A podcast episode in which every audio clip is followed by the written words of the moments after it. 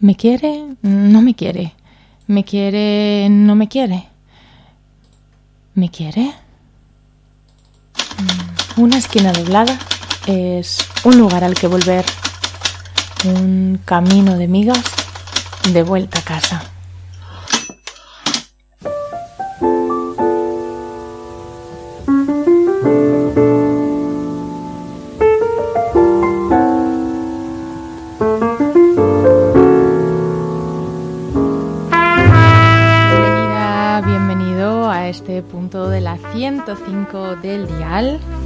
Yo soy Sara y estaré contigo los próximos 60 minutos hasta las 7 de la tarde en este programa Una esquina doblada.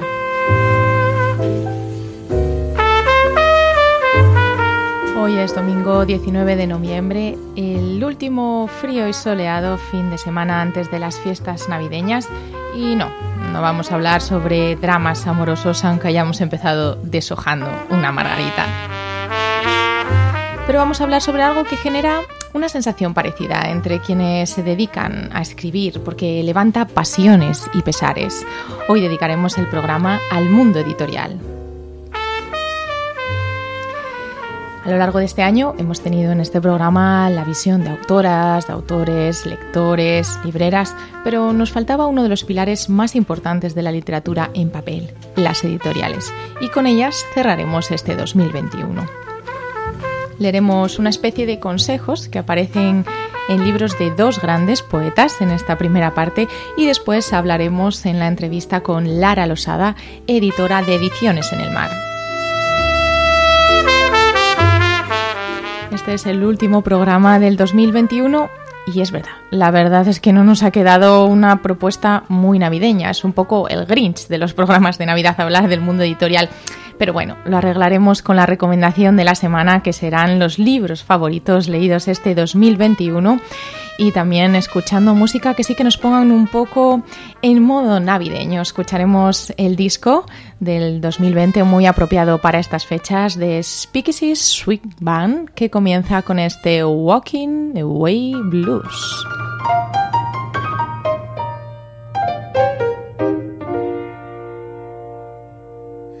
I'm walking, yes, I'm walking. I'm walking away from you. For all the pain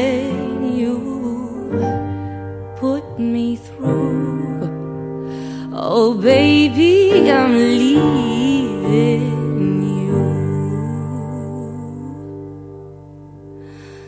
I'm thinking, yes, I'm thinking.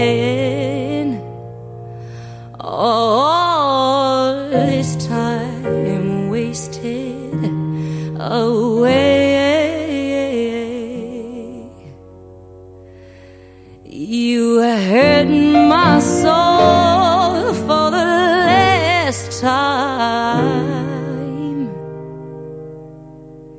So, baby, I'll walk away.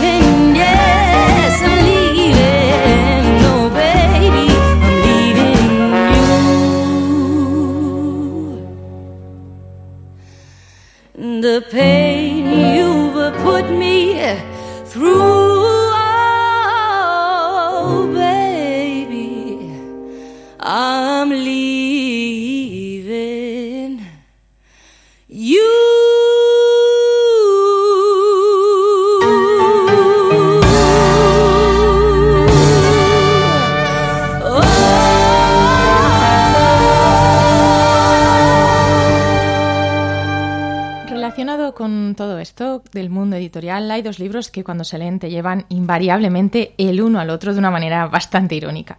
Son Cartas a un joven poeta de Rilke y Correo literario de Simborska. El poeta austriaco Rainer Maria Rilke escribió estas cartas eh, entre 1903 y 1906 a Capus, un joven poeta al que le iba dando sus consejos y su visión sobre la vocación y la inspiración literaria. Unas cartas con una visión muy filosófica, amable y a veces algo paternal. Estas cartas fueron publicadas unos 20 años después de la muerte del poeta, que falleció en 1926. Las traemos al programa en una pequeña edición de bolsillo de, Ali de Alianza Editorial. Justo tres años antes de la muerte del Rilke, en 1923, nacía en Polonia Wisława Szymborska, Premio Nobel de Literatura en 1996. En torno a 1960, más o menos, Szymborska empieza a formar parte del comité editorial de la revista Vida Literaria y redacta una columna que podría ser pues, una especie de consultorio de escritores, donde con una ácida ironía responde a los nuevos escritores que pretenden publicar sus obras y que le piden su opinión. En el año 2000 se publicó una recopilación de todo este correo literario, todas estas columnas, con el beneplácito de la poeta, que fallecería más tarde en el 2012. En 2018, por fin, fue editado por primera vez en España, en este divertidísimo volumen que traemos hoy de Nórdica Libros y que parece ser un poco la antítesis del libro de Rilke, o realmente no. Ahora lo veremos después de escuchar este Monkey on My Back.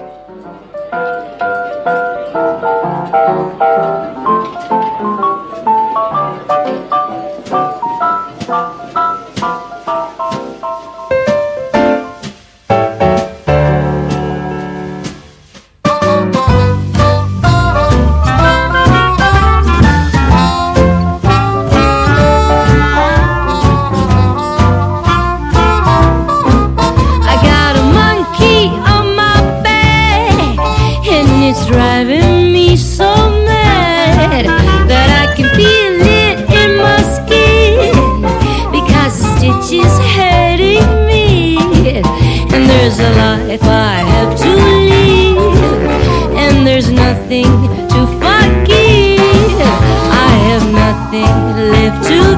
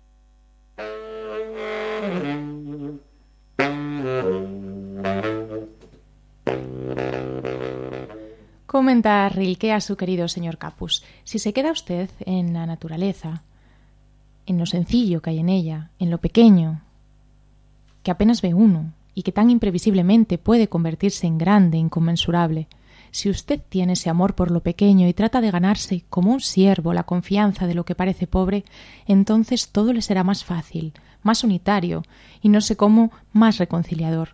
¿Acaso no en el entendimiento que se echa atrás asombrado, sino en su íntima conciencia, en su vigilia y en su saber? Usted es tan joven, está tan antes de todo comienzo, que yo querría rogarle lo mejor que sepa, mi querido señor, que tenga paciencia con todo lo que no está resuelto en su corazón y que intente amar las preguntas mismas, como cuartos cerrados y libros escritos en un idioma muy extraño. No busque ahora las respuestas, que no se le pueden dar, porque usted no podría vivirlas, y se trata de vivirlo todo. Viva usted ahora las preguntas. Quizá luego, poco a poco, sin darse cuenta, vivirá un día lejano entrando en las respuestas. Y por otro lado vemos que le contesta eh, Simborska a un tal Beca de Random. A juzgar por la caligrafía, el autor no es una persona de avanzada edad, es decir, tiene aún por delante una gran cantidad de benévolo tiempo. Así que que le sea buena poesía y que lea buena poesía y que la lea bien, siguiendo las infinitas posibilidades de cada palabra utilizada. Se trata, ni más ni menos, de las mismas palabras que reposan muertas en los diccionarios o que tienen una vida gris en el habla cotidiana. ¿Cómo es posible que en la poesía brillen con esa luz, como si fueran completamente nuevas si hubieran sido descubiertas apenas un momento antes por el poeta? He ahí, como diría Horacio. Ready? Ready. I woke up in the morning with a knock on my door. It's my neighbor complaining that my radio's on. I tried to explain it ain't mine. I said I was sleeping in my bedroom. I just can't understand. Before I respond, she started a shout. You goddamn kids, you ain't like ours. You're not polite and you ain't got respect. Just make any noise and I'm calling the cops. Four, the police at my door. We've got a noise complaint. Set the one at the front. Try to be quiet, cause some people try to sleep.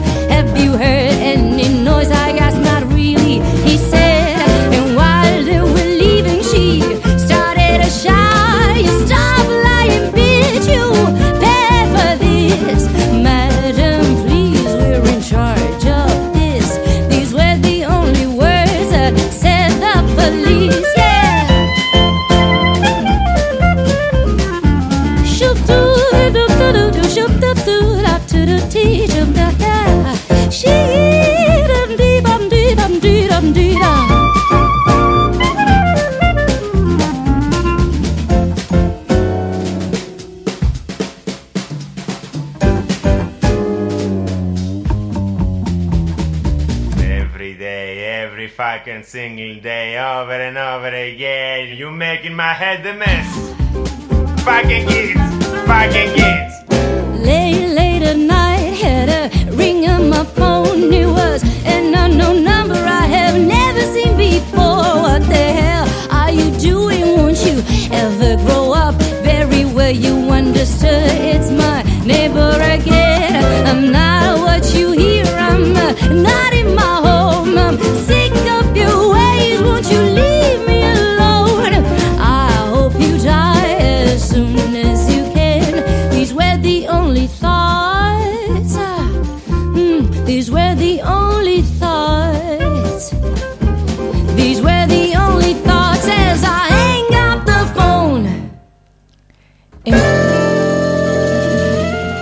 Empieza otra carta a Rilke que dice así, Roma, 29 de octubre de 1903. Querido y estimado señor, Su carta del 29 de agosto la recibí en Florencia y ahora, solo al cabo de dos meses, le hablo de ella. Perdón esta pereza, pero cuando estoy de viaje no me gusta escribir cartas, porque para eso necesito algo más que el imprescindible recado, algo de silencio y soledad y una hora no demasiado poco propicia. A Roma hemos llegado hace unas seis semanas, en una época en que era aún la Roma vacía, caliente, podrida de fiebre, y esta circunstancia, con otras dificultades prácticas de instalación, dio lugar a que no se acabara la intranquilidad en torno nuestro, pesando sobre nosotros la extrañeza junto con la carga de la falta del hogar. Además, hay que contar con que Roma, cuando no se la conoce todavía, es en los primeros días abrumadoramente melancólica, por el muerto y turbio ambiente de museo que exhala, por la abundancia de sus antigüedades desterradas y laboriosamente mantenidas en pie, y de las cuales se nutre un pequeño presente, por la sobrevaloración innombrable de todas estas cosas deformadas y corrompidas, fomentada por eruditos y filólogos, e imitada por los que recorren Italia siguiendo la costumbre.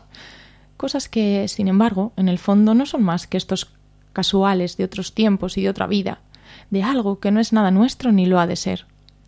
Al fin, después de semanas de defenderse cotidianamente, se encuentra uno, aunque un poco confundido, vuelto a sí mismo, y se dice No, aquí no hay más belleza que en cualquier otro sitio, y todos estos objetos que han venido siendo admirados por generaciones, completados y mejorados por manos de albañiles, no significan nada, no son nada, y no tienen corazón ni valor.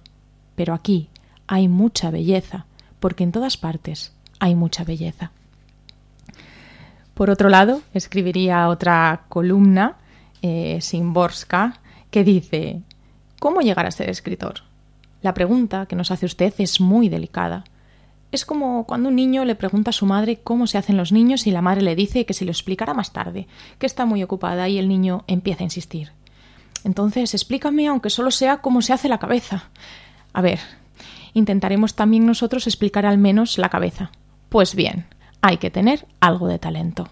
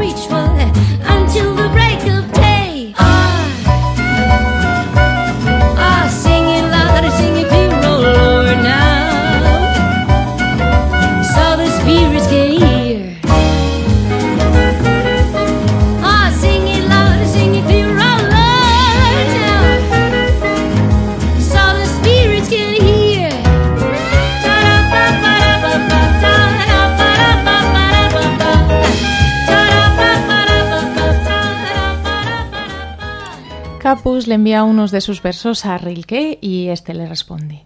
Pregunta usted si sus versos son buenos. Me lo pregunta a mí, antes ha preguntado a otros, los envía usted a revistas, los compara con otros poemas y se intranquiliza cuando ciertas redacciones rechazan sus intentos.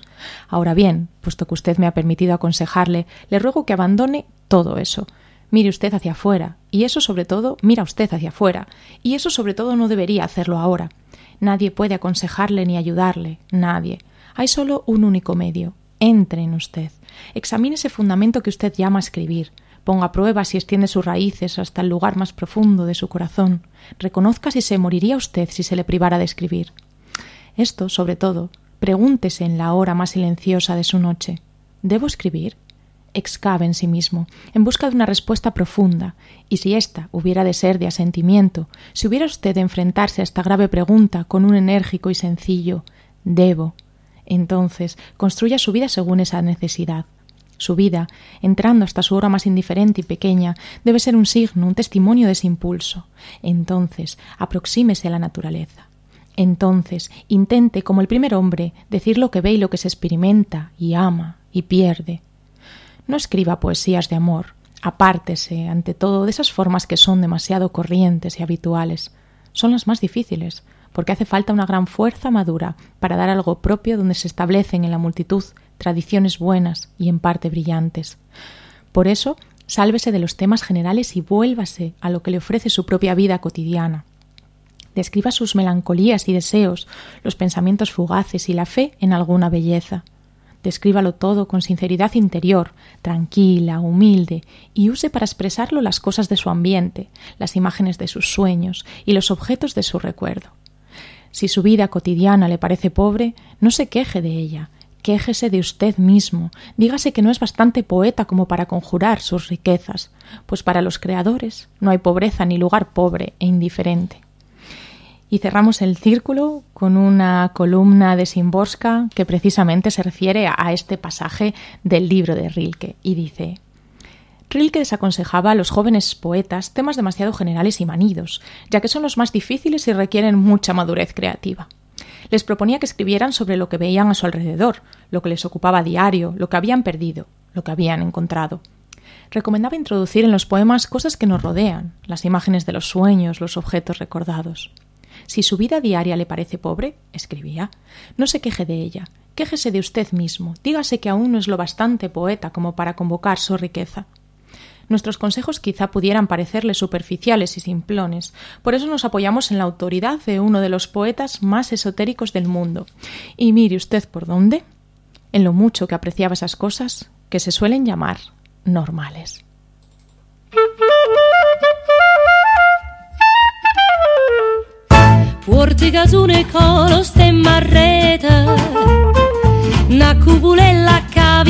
Alzata Passa scampagnando petuleta Come lo guapo pesse fa guardare.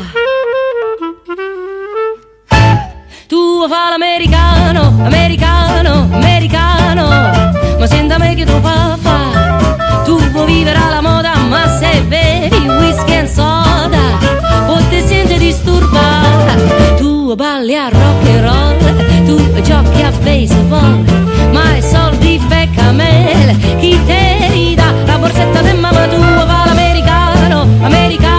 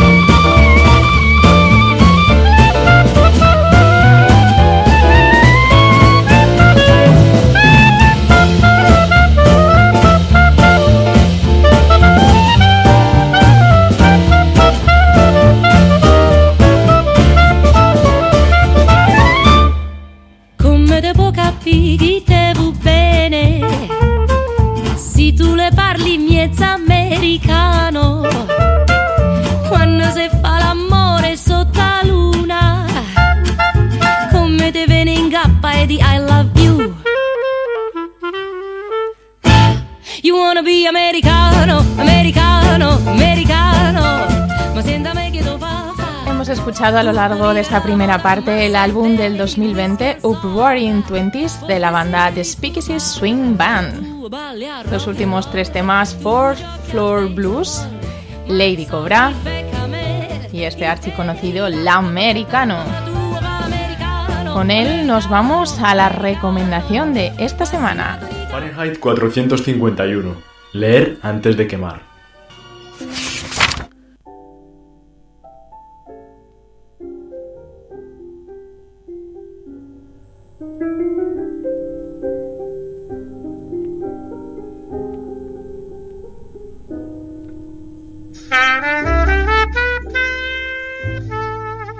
Pues ya sabéis que habitualmente es nuestra librera la que hace la recomendación. No ha podido estar esta semana, así que yo intentaré hacerlo lo mejor posible. Y como es el último programa del año, ya dijimos antes, os voy a recomendar mis cuatro libros favoritos leídos a lo largo de este 2021. Y todavía tenéis tiempo pues, de envolver alguno como regalo de Navidad, si os convenzo. La verdad es que ha sido muy difícil la selección. He intentado elegir uno de cada tipo, a ver qué os parece. El primero es este, un poemario editado el año pasado, en 2020, que además fue Premio Nacional de Poesía. Es el poemario Felicidad de Olga Novo, que se publicó en gallego y que su traducción Felicidad eh, ha sido traducido en la edición de poesía Olifante por Joan Abeleira. Es un poemario con bastante miscelánea de poemas de diferentes épocas vitales de la autora, pero que podríamos dividir sobre todo en, en dos partes. Una, el ciclo de la génesis, del, del nacimiento de su hija, y por otro lado, del fallecimiento de su padre. Es un libro, la verdad, que maravilloso. Os leo algunos de los versos de esta primera recomendación de 2021. Lo verdadero. Porque no se pasa de lo posible a lo real, sino de lo imposible a lo verdadero. Como decía María Zambrano, intuyendo tus brazos recién nacidos y tu inteligencia de bebé conectada solo con la verdad. Porque no se pasa de lo posible a lo real, sino de lo imposible a lo verdadero. El amor te concibió a ti. Como la poesía se allega rumiando a la mente de quien la acepta libre y radical, alimentarse de sus adentros. Porque no se pasa de lo posible a lo real, sino de lo imposible a lo verdadero.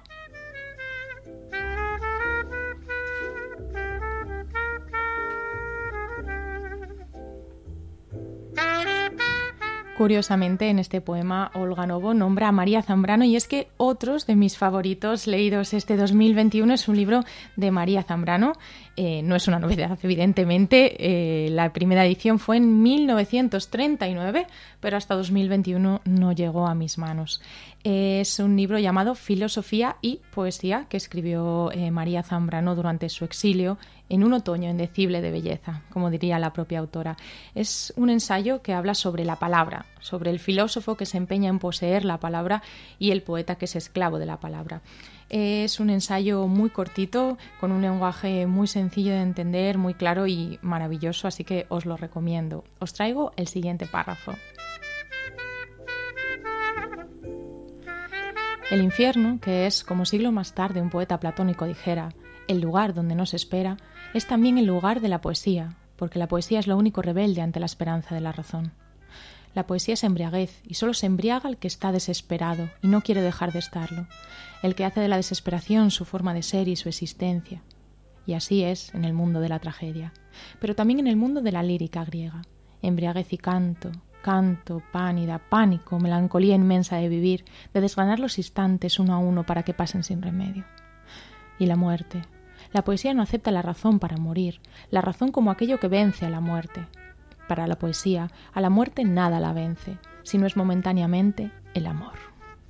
Solo el amor, pero el amor desesperado, el amor que va irremisiblemente también hacia la muerte. La razón como esperanza, pero a costa de cuánta renuncia.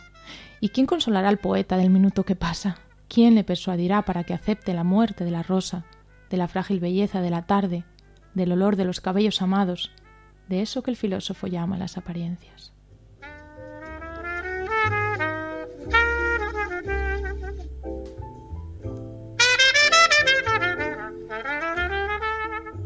Las dos primeras recomendaciones, poesía Olga Novo, ensayo Filosofía y Poesía de María Zambrano, y ahora vienen dos novelas que sí que son de este año 2021. La primera es una novela como una especie de autoficción de la escritora eh, Clara Obrigado, que nació en Buenos Aires pero fue exiliada política por la dictadura militar y ha estado viviendo aquí en España desde 1976. Eh, tiene una obra, la verdad, que muy vasta, muy interesante y yo os traigo aquí este volumen editado este año 2021 que se llama Todo lo que crece, naturaleza y escritura. Es un libro muy chiquitito y que tiene unas reflexiones muy deliciosas en torno a la geografía, al paisaje, al exilio y a la naturaleza.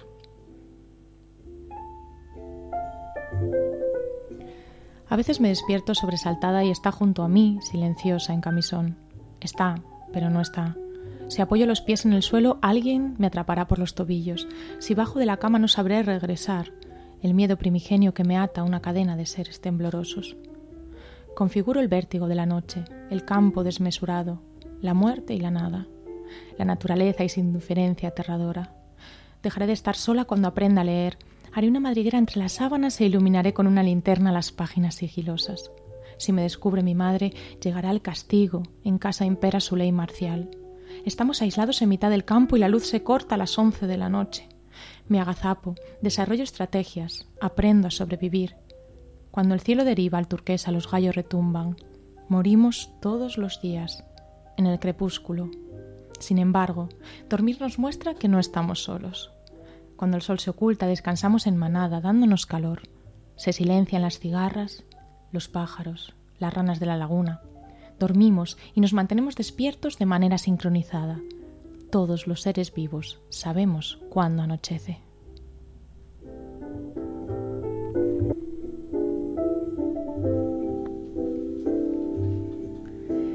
Y por último, y además creo que el más importante, mi libro favoritísimo de este 2021 es uno que seguramente hayas visto ya recomendado en muchos sitios. Es el último de Maggie O'Farrell, Hamnet, publicado en Libros de Asteroide con una traducción de Concha Cardeñoso.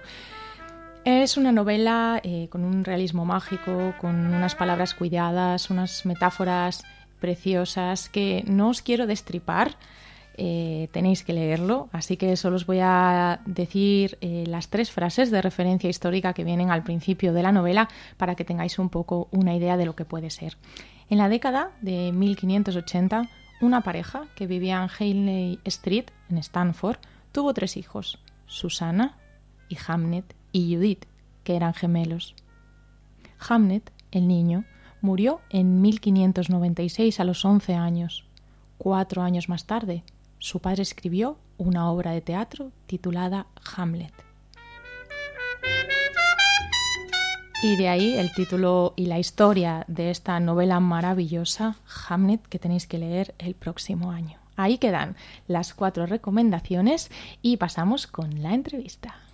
Es aquellas montañas que nos miran son los libros pateados en saqueos, los que consumió la lava. Mírate, niña, ¿no ves que traes en las retinas la y ámbar, las virtudes de la bestia, el desamparo del ángel caído? Y un día comprendes que la vida era un montón de cosas que nunca pasaron, un montón de cosas que nadie se Dicen que lo crucificaron boca abajo, para que le supiese la lluvia a llanto, para que la barba se le volviese raíces, para que la sangre le sellase los Lo asocio con tumbas sin nombre, con un indispensable ejercicio de justicia, de recuperación, y eso no se hace sin voluntad verdadera. Tengo que decirlo todo varias veces seguidas y sobre todo no debo tener miedo a repetirme. Dos o tres ideas bastan para llenar una sola cabeza, para orientar toda una vida.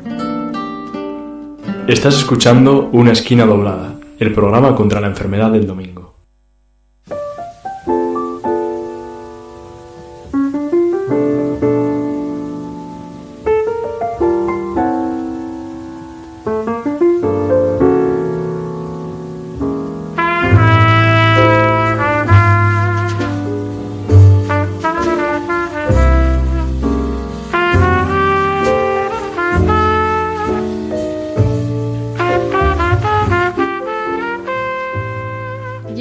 Última parte del programa y la última entrevista de este año. Como no podía ser de otra manera, después de haber hablado de consejos a nuevos escritores en esta primera parte, pues En esta segunda hablaremos con alguien que tiene un oficio parecido.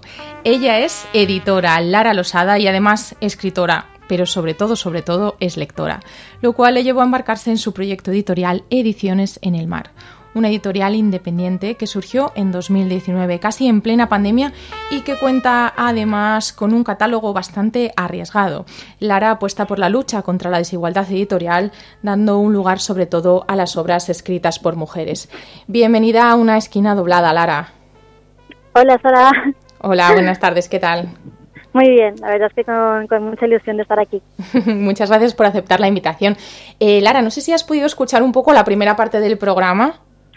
Pues mira, me has paseado, sí, un poco sí, me has pillado paseando al perro.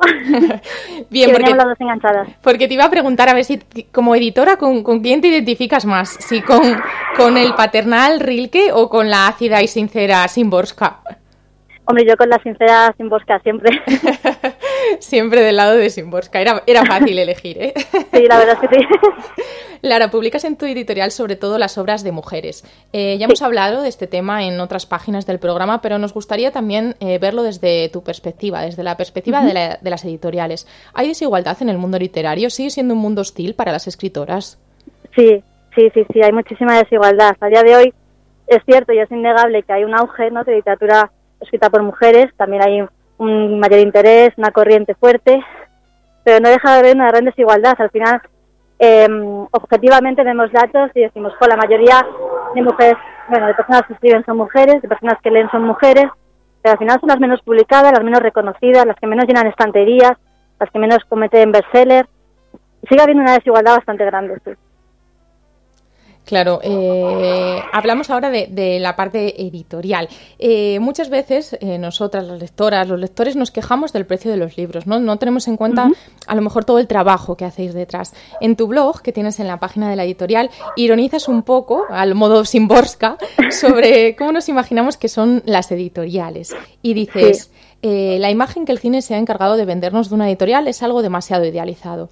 Esperas que quien se dedica a hacer libros viva en un estilo de vida bohemio, intelectual, a ser posible que viva en un ático pequeño pero exquisitamente decorado en París, que vista bien, como si fuera Carrie de Sexo en Nueva York, lea sentada en un sofá más bonito que cómodo, vaya a cafetería sola y se siente en una mesa redonda a leer mientras llueve al otro lado de la ventana.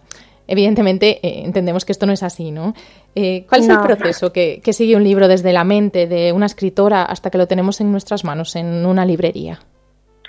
Pues mira, nosotros el libro nos llega una vez que la, la escritora ha terminado, nos ha presentado un manuscrito, nos ha hecho una propuesta y llega a mi correo. Esa, ese es el inicio ya como editora de, de todo el proceso. Una vez que nos llega, pues realmente lo que más hacemos es responder emails. Yo siempre lo digo, en mi, en mi trabajo lo que más hago es responder correos, eh, leer propuestas, leer manuscritos, descartar obviamente la mayoría, pues por muchísimas razones, ¿no? Y, una vez que seleccionamos un manuscrito, pues el proceso es, eh, bueno, primero hay que planificar en qué momento se va a publicar, normalmente lo hacemos con un año de antelación, y después ya corrección, maquetación, eh, diseño de cubiertas, diseño de ilustración, eh, pues un poco todo eso, planear la distribución con la, con la distribuidora y lanzamiento. Claro, hay muchas personas implicadas, ¿no? También quien hace la portada, quien hace la distribución, no es solo... Eso es. Claro.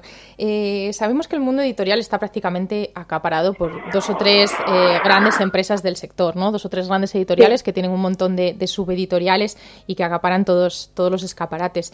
¿Cómo sobrevivís las editoriales independientes en este mundo? Jo, pues sobrevivimos muy mal.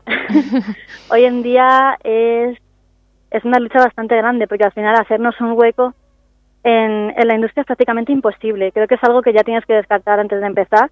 Decir, no puedo competir contra esto. Entonces tu sector, tu nicho, tus lectoras, eh, tu catálogo tiene que ser otra cosa, ¿no? Tiene que luchar y competir en otra liga. Y mm, sobre todo a los editores y editoras que yo también conozco así independientes, editoriales pequeñas, incluso microeditoriales como la mía, em, lo que nos ocurre es que nuestra mayor, nuestro mayor problema es la distribución, un poco la visibilidad, ¿no? De cara a librerías, escaparates. Claro. Eh, es muy difícil competir en ello porque realmente todo tiene unos costos que hace que para una editorial pequeña sean inasumibles. O sea, no ganaríamos dinero. Entonces es difícil mantener el equilibrio entre querer estar ahí, ocupar un hueco y al mismo tiempo decir, jo, pero es que tengo que ganar algo con mi trabajo, ¿no? Al menos no tengo que tener pérdidas. es una lucha difícil, y dependiendo también un poco de la época, de los meses. Este año, justo con el COVID, pues ha sido un año difícil, igual que el año pasado. Pero bueno, también creo que entre todas las pequeñas editoriales, al final también lo hacemos como un gran grupo editorial, ¿no? Un gran grupo editorial de pequeñas editoriales. Y bueno, ocupamos un espacio más pequeño, pero poco a poco creo que también hay más lectoras interesadas en editoriales independientes, en pequeños proyectos, en otro catálogo. Entonces, bueno, creo que existirá siempre una resistencia que siempre estará ahí. Claro, y también que tiene un pequeño nicho quizá que tiene que ocupar distinto, ¿no? Al de las, al de las grandes editoriales. Eso es. ¿Qué otras sí. editoriales así independientes como la tuya nos recomiendas? Pues por ejemplo, Índigo Editoras, Menades Editorial, Ediciones 16, Niña Loba Editorial, Ediciones Enuida, eh, Carmot Editorial. Creo que todas están haciendo un trabajo muy interesante, la verdad. A finales de este 2021 habéis fallado vuestro primer premio literario para proyectos de poesía. La ganadora ha sido Matar la geografía de los cuerpos de piedra, si no me equivoco, ¿no? De Laura Eso. Sanz Corada, que la verdad es que esperamos poder leer a lo largo de este 2022. ¿Qué es, ¿Qué es lo que habéis valorado en un premio como este? ¿Qué características tiene que tener un buen poema o una buena poeta? Pues para mí un buen poemario tiene que tener mucha coherencia, es decir, que no sea una simple recopilación de poemas, por ejemplo, que has escrito a lo largo de una vida, que traten sobre, yo qué sé, sobre todo, ¿no? Me gusta que haya una coherencia, una temática, un desarrollo, aunque sea un poemario que parezca que la poesía pueden ser poemas sueltos, me gusta que evolucione la lectura, que vaya a algún sitio, ¿no? Para mí eso es lo más importante. Y, luego también el estilo de la autora, que notas que es una voz reconocible, que tiene una sensibilidad especial, que se mantiene igual, coherente ese estilo, que utiliza pues ciertas, bueno, no metáforas, sino ciertos juegos de palabras, ciertas, eh, bueno, sí, jergas propias, ¿no? Que se mantienen a lo largo de todo el poemario y te hacen reconocerlo, que lo lees y estás en sintonía con, con el viaje que te propone la autora, ¿no? Para mí eso ha sido lo más importante. Claro, como te encontrar una voz, ¿no? Dentro de Eso ese, de ese hilo. Justo, sí. Ya sabemos que es un poco esta pregunta así como preguntarte a quién prefieres, a mamá o a papá, pero queremos que nos recomiendes eh, tus favoritos del catálogo de ediciones en el mar para regalar estas navidades. Sí, bueno, mira, la verdad es que esto es una cosa que va cambiando mucho con, con el tiempo y la época, ¿no? Ahora mismo te voy a decir uno de cada para ser justa. En cuanto a narrativa, me voy a quedar con Año del Caballo. Creo que lo llevo diciendo ya a lo largo de todo este año. Es el libro con el que más, bueno, no identificada, pero es el libro que más me ha gustado como lectora. Creo que es un libro que yo de leer como lectora, fuera de, de ser la editora, me hubiera encantado y hubiera estado en mis lecturas top del año. Entonces, para mí es un libro imprescindible. Y luego de poesía, creo que sería eh, La flor muerta del algodón, de Nerea Rojas, porque es un poemario muy sencillo, que trata un tema muy tabú, que es la endometriosis, ¿no? Y que creo que es imprescindible, todo el mundo lo puede comprender, no utiliza un lenguaje enrevesado, y, y la verdad es que ha tenido muy buena acogida. Entonces creo que esos dos son, como lectora, los libros que más me gustarían a mí. Muy bien, pues ahí quedan esas dos recomendaciones que apuntamos. Además, ahora para Navidad siempre, yo siempre regalo libros siempre que puedo, así que seguro que el resto de personas que nos están escuchando todavía somos a última hora ahí a comprar las cosas y pueden hacerse con, con alguno de esos libros de tu editorial. Claro que sí.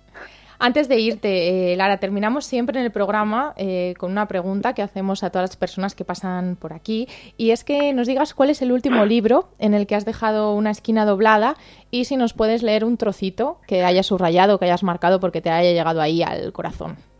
Pues mira, el último libro que me ha gustado muchísimo, que va marcado, es La Cascada, de Blanca Gago, publicado por la editorial Carmos, que te comentaba anteriormente. Y si quieres, te leo un rocío. Te escuchamos. Sí, mi vida transcurría dentro de una burbuja que compartía con Gabriel. Los dos pasábamos los días calentitos dentro de ella. Apenas sentía ya el frío en las baldosas. El hielo de las paredes que en otro tiempo me había punzado el alma. Y aunque no siempre éramos felices, sí nos reconocíamos como compañeros, como cómplices. Para mí Gabriel se había convertido en un refugio, una piel cálida que siempre podía acariciar, una risa fácil que sobrevolaba la constante ira de su padre. Pero también se había convertido en otro eslabón de la cadena que me ataba a Carlos, aquella casa fea y triste. Por ella me movía cada día más vacilante, como si no la reconociera, como si me costara orientarme en los rincones de penumbra y sus paredes salpicadas de lienzos helados y remotos que se iban llenando de moho. Hasta ahí. Pues muchas gracias, Lara, por regalarnos también esas palabras y por venir aquí al programa. Gracias a ti por, por invitarme y cederme este espacio. Felices fiestas, espero que tengas un 2022 lleno de éxitos editoriales y de lecturas que te sorprendan. Muchísimas gracias. Felices fiestas también. Adiós, nos vemos. Adiós.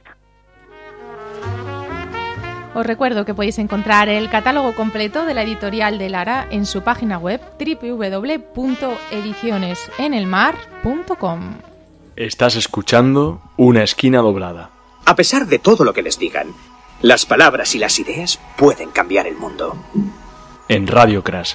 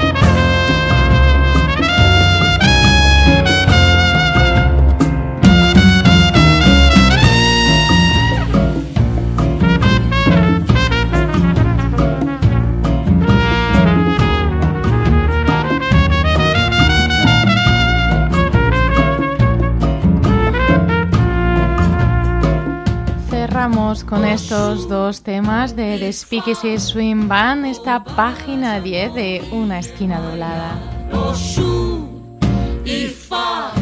No solo cerramos la página 10, sino este año 2021, porque este ha sido el último programa del año. Muchísimas gracias a todas, muchísimas gracias a todos los que estáis cada 15 días al otro lado de la 105 de la FM y a quienes escucháis también el podcast. Muchas gracias a Nuria Vázquez, a Irene, a Ramón, a Alicia, a todos los que sois fieles oyentes y nos lo comentáis a través de las redes sociales. Volveremos en 2022, no sabemos todavía el día, si quieres enterarte puedes hacerlo a través de Twitter en arroba una esquina radio o a través de nuestro Instagram en arroba sara y e delgado. Os dejo para terminar este domingo con el último tema del programa Higher Than the Mountains. Adiós y feliz entrada del 2022.